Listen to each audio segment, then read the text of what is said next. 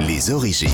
Alors pour conclure cette émission, on remonte aux origines. Il y a toujours Jean-Luc Lemoine, Olivier Pouls, mais surtout vous, David Castel-Lopez, vous êtes venu avec euh, votre chat porte-bonheur, le Mannequin Oui, il y a sans doute pas beaucoup d'auditeurs qui savent ce que c'est qu'un mannequin écho, et pourtant il est à peu près certain que tout le monde en a croisé plusieurs fois dans sa vie. Je vais commencer à vous le décrire, chers auditeurs, et l'objectif c'est que petit à petit vous commencez à vous dire Ah oui, je, je vois, voyez Mannequin écho, en japonais, ça veut dire chat accueillant.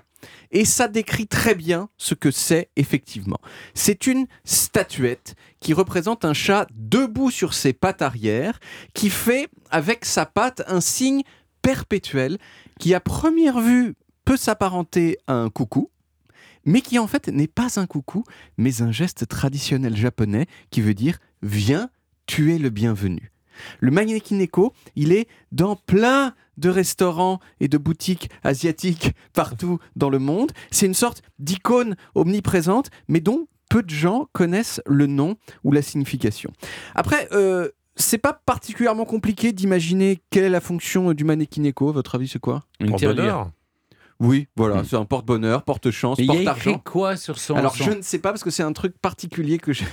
Parce qu'on dirait. C'est un made, made in Taiwan. C'est un, kanji, c'est un signe euh, euh, euh, chinois importé au Japon, mais je ne sais pas ah ce qu'il signifie.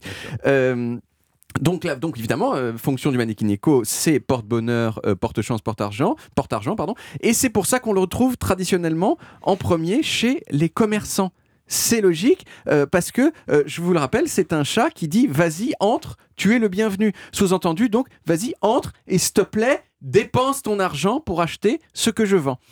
Alors là, on a devant nous un exemplaire euh, de Mannequin qui vous propose de venir avec sa main gauche. Euh, il y en a d'autres qui le font avec la main droite. Et il y en a même qui le font avec les deux mains pour multiplier l'impression de chaleur et d'accueil, et donc potentiellement le nombre de clients, et donc potentiellement la quantité de moula. Et normalement, à ce moment du récit, votre intérêt est suffisamment excité pour que vous ayez au moins une petite envie de savoir d'où ça, vient le Mannequin Déjà, c'est japonais ou chinois? C'est japonais. C'est japonais. Mais vous êtes d'accord, vous avez envie de savoir. Ah oui, on a envie de savoir. Ah oui, David, ah oui, s'il te plaît. David. Allez. Ça aurait été quand même d'une cruauté très très grande si vous avez dit le contraire, mais vous avez été un peu cruel avec votre ironie. Mais je vous crois quand même. Alors déjà, euh, oui, c'est japonais. Euh, et déjà, alors première chose, déjà au Japon et pas que au Japon, mais au Japon aussi, le chat c'est un animal qui n'est pas neutre. Dans le sens où il y a, plein de superstitions qui s'attachent à lui. Des fois, il porte malheur et des fois, il porte bonheur. Le mannequin lui, il porte bonheur. Et pour expliquer pourquoi, il y a un mélange de légendes sympas et de réalité plus historique. Je commence, euh, bah, je vais commencer par la, par la légende sympa, qui est la suivante. Il y a très longtemps, il y avait un temple à Tokyo qui tombait un peu en ruine.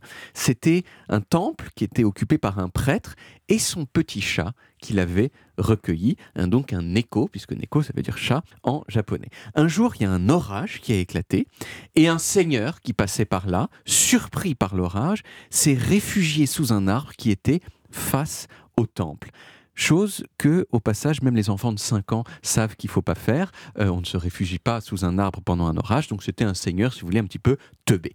Et là, le chat, depuis le temple, il lui a fait un signe de la patte pour lui dire Mec, reste pas là, viens dans le temple.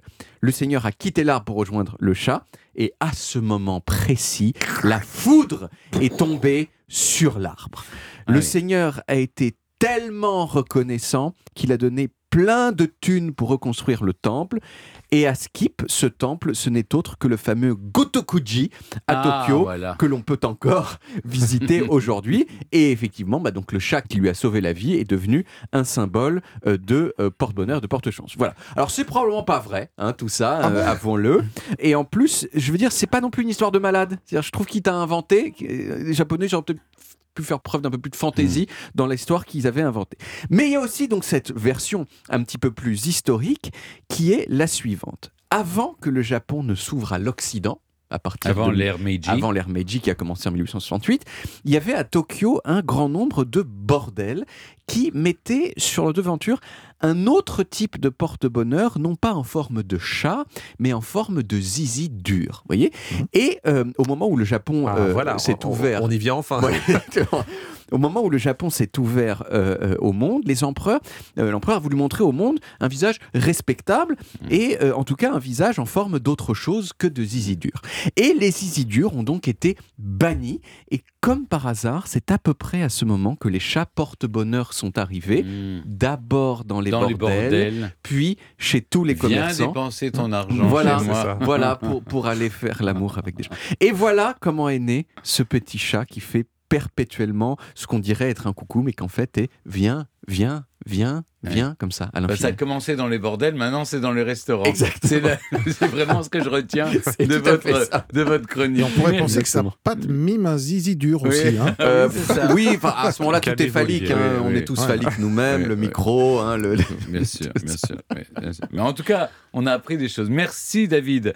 On retrouve les origines en podcast sur toutes les applis audio et en vidéo sur YouTube Dailymotion et sur le site europe1.fr où vous pouvez également retrouver toutes nos émissions.